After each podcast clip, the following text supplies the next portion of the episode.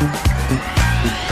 Wir sagen hier bei ISSO ja immer wieder, dass wir uns über eure Meinung zum Podcast freuen. Und das nehmen wir auch ernst und meinen das so. Wir wollen immer besser werden und auch darauf eingehen, was ihr euch wünscht. Genau. Und deshalb haben wir eine Umfrage gestartet, in der wir euch nach euren Hörgewohnheiten und Feedback befragen.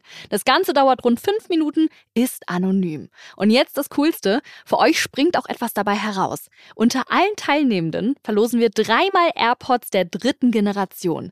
Den Link zur Umfrage findet ihr unten in den Show Notes der aktuellen Episoden. Also helft uns noch besser zu werden, klickt auf den Link in den Show Notes oder geht direkt auf podstars.de slash isso, nehmt kurz an der Umfrage teil und gewinnt dabei brandneue AirPods. Ist so, der Ernährungspodcast mit Achim Sam und Julia Rohrmoser.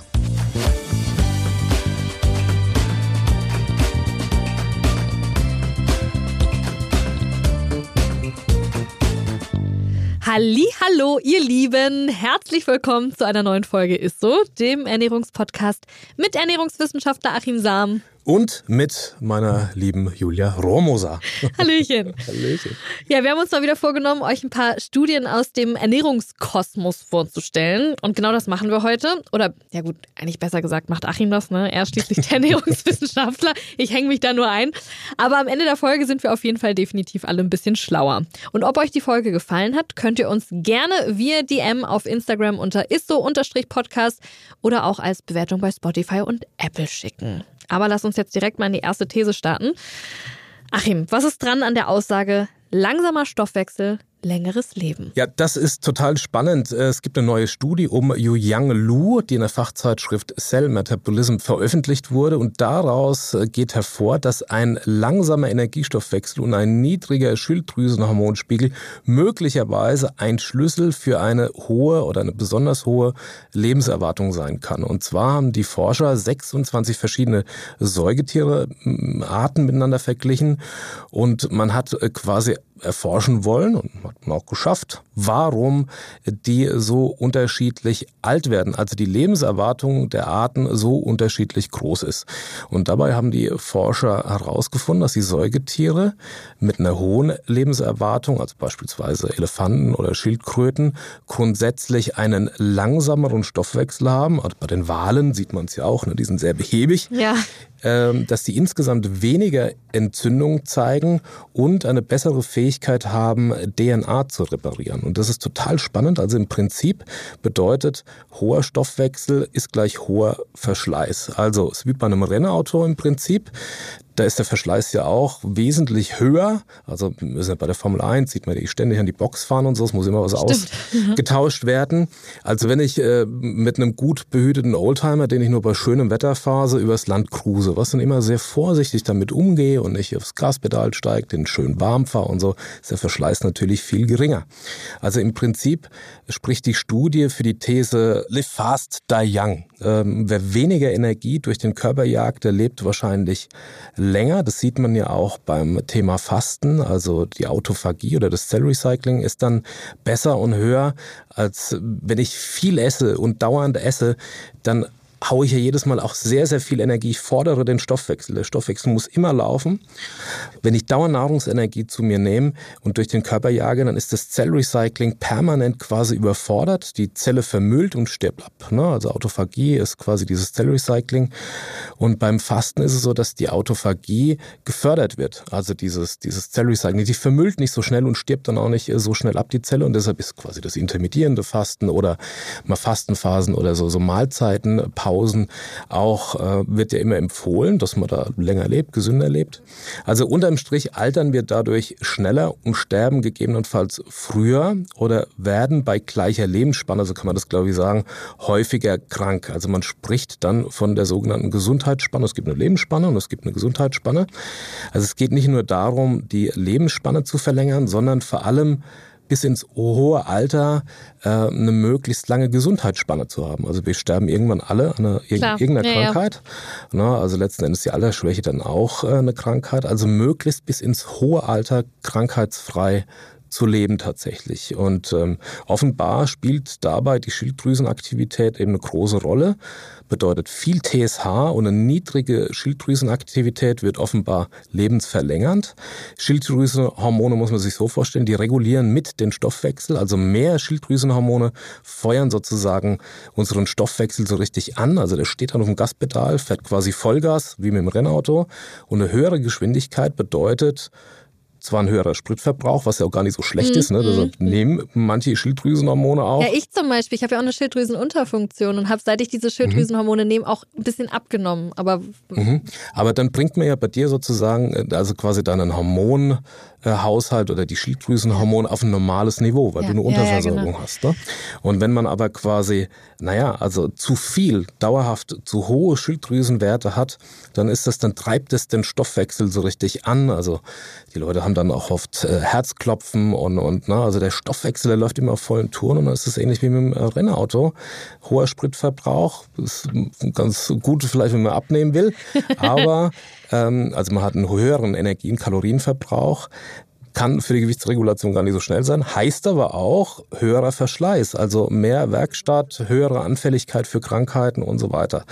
Vielleicht äh, ist das auch mit ein Geheimnis dieser Super Centenarians, also von Leuten, die besonders alt werden, also dass sie moderate und eher geringere äh, Schilddrüsenwerte haben. Heißt vielleicht für uns, ruhig mal einen Gang runterzuschalten, also nicht immer Fullspeed fahren, weniger Stress äh, und beim Blutbild eben darauf achten, dass die Schilddrüsenwerte nicht dauerhaft erhöht sind. Denn ja, ein moderater Schilddrüsenhormonspiegel erhöht wahrscheinlich die Lebenserwartung. Das ist zumindest das Ergebnis. Ähm, wie ich finde, hat hier ein Kollege, da gibt ein Biochemiker, Chris Michalk, der hat in, in seinem Blog hat er die Zusammenhänge da super beschrieben, kann man auch mal nachlesen. Aber das fand ich eine, eine Studie, die ist echt interessant. Also normalerweise ist man ja immer ja auf Anfeuern, auf schnell, auf Turbo, Eben. auf ja, ja, schnell durchs Leben und so. Ja, Aber das scheint tatsächlich einen gravierenden Einfluss auf die Lebensspanne und auch auf die Gesundheitsspanne zu haben. Das war richtig spannend.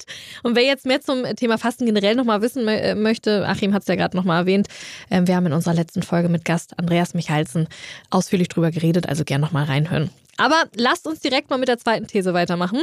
Stimmt es, dass Zink das Immunsystem verjüngt? Also da ist die Betonung ja auf Verjüngung. Das ja. ist ganz interessant an der Stelle. Also wir wissen ja alle, dass Zink äh, irgendeinen Einfluss haben soll auf das Immunsystem und einen positiven Einfluss. Sonst würde man das nicht nehmen, wenn man jetzt krank ist, wenn man eine genau, Erkältung hat genau. und so, dann wird das ja immer empfohlen. Ja. Nimmt man übrigens auch Zink über die Schleimhäute auf. Deshalb gibt es auch so ja, Lutschtabletten und so weiter. Also man nimmt das auch schon im Mund auf, das Zink. Es gibt eine Studie des Fred Hutchinson Cancer Research Centers in Seattle und äh, da hat die Studie hat gezeigt, dass sich T-Zellen, und T-Zellen sind ja die Spezialeinheiten unseres Immunsystems, ganz wichtig, besser regenerieren und aktiver sind, wenn mehr Zink vorhanden ist. Also umgekehrt macht ein Zinkmangel die T-Zellen quasi träger. Und äh, verantwortlich dafür ist der sogenannte Thymus, also das ist eine Drüse, die sitzt in den Brustbein und da entwickeln sich die T-Zellen. So kann man das, glaube ich, so kann man das, glaube ich, beschreiben. Und je besser der Thymus funktioniert, je aktiver der ist, und nicht verkümmert, äh, umso, und das ist der Fall, wenn eben Zink und ausreichend genügend Zink vorhanden ist, dann bedeutet das, dass die Zellen jugendlicher sind, dass die Zellen aktiver sind, die T-Zellen, äh, dass die Zellen besser regenerieren und sich wieder neu aufbauen. Und da muss man wissen, dass die Leistung des Thymus im Alter abnimmt. Also der wird träger, der schrumpft, der verkümmert sozusagen dann. Und äh, das kann mit Zink eben nach dieser Studie gebremst werden und das Immunsystem sozusagen wieder refreshed werden oder verjüngt werden und gesteigert werden. Und das fand ich in dem Zusammenhang ganz gut, dass man also auch das Immunsystem sozusagen verjüngen kann. Man spricht ja immer von der Unterstützung, aber dass es gerade im Alter immer wichtiger ist, da eventuell auf eine gute Zinkversorgung zu achten. Sehr gut. Äh, Anti-Aging-Effekt, das hört meine Mama wahrscheinlich auch jetzt ganz gerne. Also auf jeden Fall auf einen guten äh, Zinkhaushalt achten, ne? hat ja Achim ja, auch gerade gesagt. Es ist nicht nur Anti-Aging mhm. sozusagen, mhm. sondern es ist natürlich auch ein Schutz vor Infektionen, vor Krankheiten und so weiter. Je besser das Immunsystem äh, wirkt, je besser die T-Zellen funktionieren können, umso geringer ist natürlich die, die, die Wahrscheinlichkeit, dass man, ja, dass man sich nicht wehren kann gegen ein Virus oder Bakterien mhm. etc. Ne? Ja, macht Sinn. Ja, es, äh, wir sind auch tatsächlich schon fast beim letzten Thema heute eigentlich angekommen der heutigen Folge. Es geht um ein besonderes Lebensmittel, das wir auch schon ja öfter jetzt natürlich ähm, behandelt haben, so in einigermaßen. Deswegen, es geht um die gute alte Tomate und ich bin mhm. sehr gespannt, was du uns da äh, für Studien mitgebracht hast. Also wir hatten ja quasi in unseren Foodtext die Tomate ja schon mehrfach, da geht es immer um das Lykopin und so und da habe ich ja erzählt, dass wenn man die Tomate quält, so die hat ein bisschen Haue gern und auch Hitze, ja, mhm. je öfter man die erhitzt, umso mehr Lykopin Lupin ist drin, wunderbarer Krebsschutz und so. Also da gilt nicht die alte Regel, äh, dass man möglichst schonend mit der Tomate umgehen soll, sondern die mag es äh, prinzip, prinzipiell etwas malträtiert zu werden und zubereitet zu werden. Ja. Und äh, da gibt es auch eine tolle Studie der, von, aus Harvard, dass bei einer hohen Zufuhr von Tomaten das Risiko an Prostatakrebs zu erkranken um satte 35 Prozent und sogar um 55 Prozent bei der aggressiveren Prostatakrebsform äh, geringer ist, niedriger ist. Und das ist wirklich eine ganze Menge. Außerdem ist das äh, Lykopin ist natürlicher Haut- und Sonnenschutz. Gibt es eine kleine Studie aus Manchester und da hat man der Versuchsgruppe von Frauen täglich eine Dosis von 55 Gramm, das sind circa vier Esslöffel konzentriertes Tomatenmark, also das, was man so im Supermarkt kaufen kann.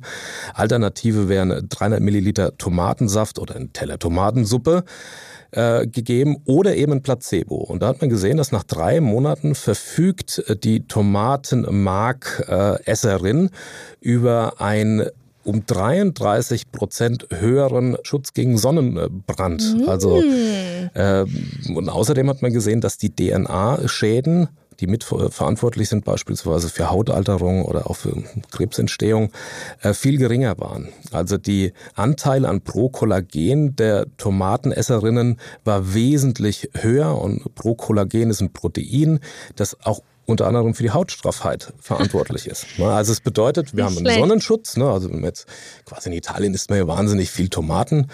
Die haben einen besseren Hautschutz, äh, Sonnenschutz. Und das äh, Kollagen ist äh, tatsächlich besser und haben scheinbar auch eine straffere Haut. Also sehen. Oh. Mehr Tomaten auf dem Teller. Ja, mehr Tomaten auf dem Teller, ja. Dann gibt es noch, also das ist nicht alles zum Thema Tomate, es gibt noch eine Zusammenfassung von sieben Studien mit über 100.000 Teilnehmer, Teilnehmerinnen und die hat gezeigt, dass die Menschen mit dem höchsten Konsum an Lycopin ein um fast 20 Prozent geringeres Schlaganfallrisiko hatten. Also das ist ganz ordentlich und es gibt auch noch eine Studie der italienischen University School of Medicine und die kommt zu ganz ähnlichen Ergebnissen tatsächlich. Also auch da äh, hat das Lykopin, hat ähm, quasi, naja, gegen Schlaganfall, Herz-Kreislauf-Erkrankungen scheint es auch gut zu funktionieren. Und deshalb würde ich da immer empfehlen, ruhig die Tomaten so. Sie schmeckt ja auch immer besser, wenn man die, wenn man die immer wieder erhitzt. Ja, ja, dann ist immer mehr Lykopin da drin. Die Tomate, die merkt schon, wenn die vom Strauch gezupft wird, da kriegt die schon Panik. Oh, Fressfeind.